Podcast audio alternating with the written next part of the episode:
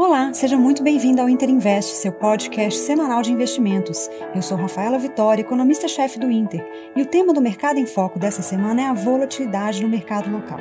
Vamos lá?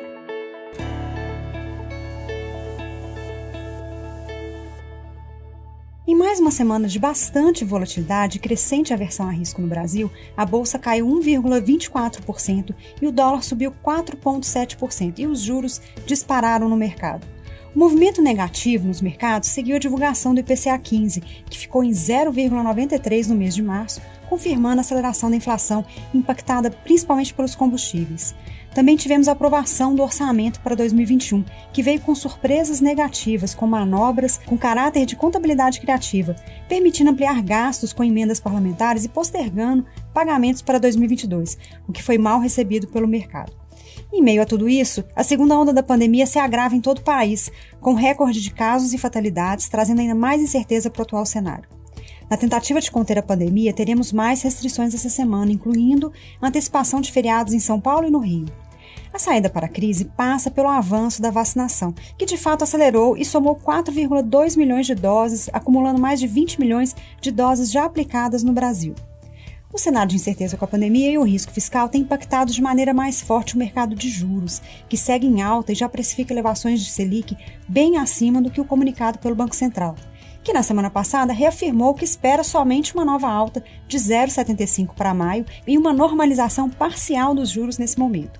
Nessa linha, revisamos o nosso cenário e mantemos nossa projeção para a Selic em 4,5% em 2021 e 5,5% em 2022. Esperamos que a vacinação comece a ter impacto na incidência de novos casos e hospitalizações e a redução dessas restrições a partir de meados de abril, permitindo o começo da retomada econômica. No cenário externo, as Treasuries tiveram uma semana de alívio, com uma leve redução nas taxas. As commodities, principalmente o petróleo, também tiveram queda com uma maior preocupação com o crescimento de número de casos de coronavírus no mundo, principalmente na Europa e também na América Latina. Mas as preocupações com a inflação global continuam no curto prazo, com as atenções voltadas para o impacto devido à interrupção no canal de Suez, por onde passa cerca de 12% do comércio global, e a possibilidade de novos choques de oferta que possam impactar alguns custos de produção nessas próximas semanas. Com a notícia do desencalhe do navio, o canal pode ser liberado em breve. Mas a semana também começa com tensão no mercado externo, com notícias de prejuízos entre trades de hedge funds e bancos nos Estados Unidos. Aqui no Brasil, o dólar também reflete esse cenário de maior risco, com uma maior desvalorização de 4,7% na semana, fechando cotado a 5,75. Os dados positivos do balanço de pagamentos, com a forte entrada de investimentos diretos de 9 bilhões em fevereiro e a expectativa de uma balança comercial acima de 70 bilhões esse ano, ainda não são suficientes para conter essa alta da nossa moeda. Apesar do mercado volátil, o anúncio de novos IPOs continua. A distribuidora de produtos médicos Vivel divulgou seu prospecto na B3 e pretende arrecadar 2 bilhões em seu IPO. A previsão é calculada com base no preço médio numa faixa indicativa entre R$ 19 e 25 reais por ação. A fixação do preço será dia 8 de abril, com a estreia prevista no dia 12. E os recursos levantados serão utilizados para o crescimento da companhia, tanto orgânico quanto também via aquisições.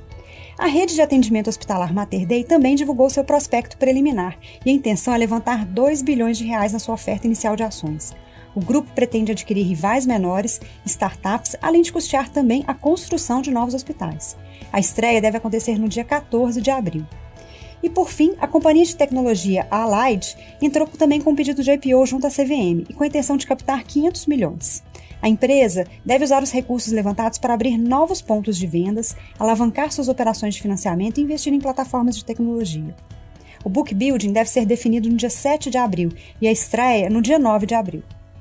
Na agenda dessa semana, teremos os dados de fevereiro de crédito e fiscal, que ainda devem mostrar a economia em recuperação antes do impacto maior da segunda onda da pandemia.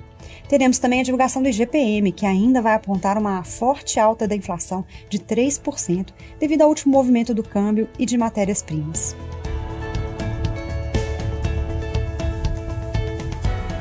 Bom, essas são as principais informações da semana no mercado. Acompanhe nossas análises e relatórios em tempo real no nosso perfil no Twitter, arroba. Siga a gente e envie suas dúvidas e sugestões. Boa semana e bons investimentos!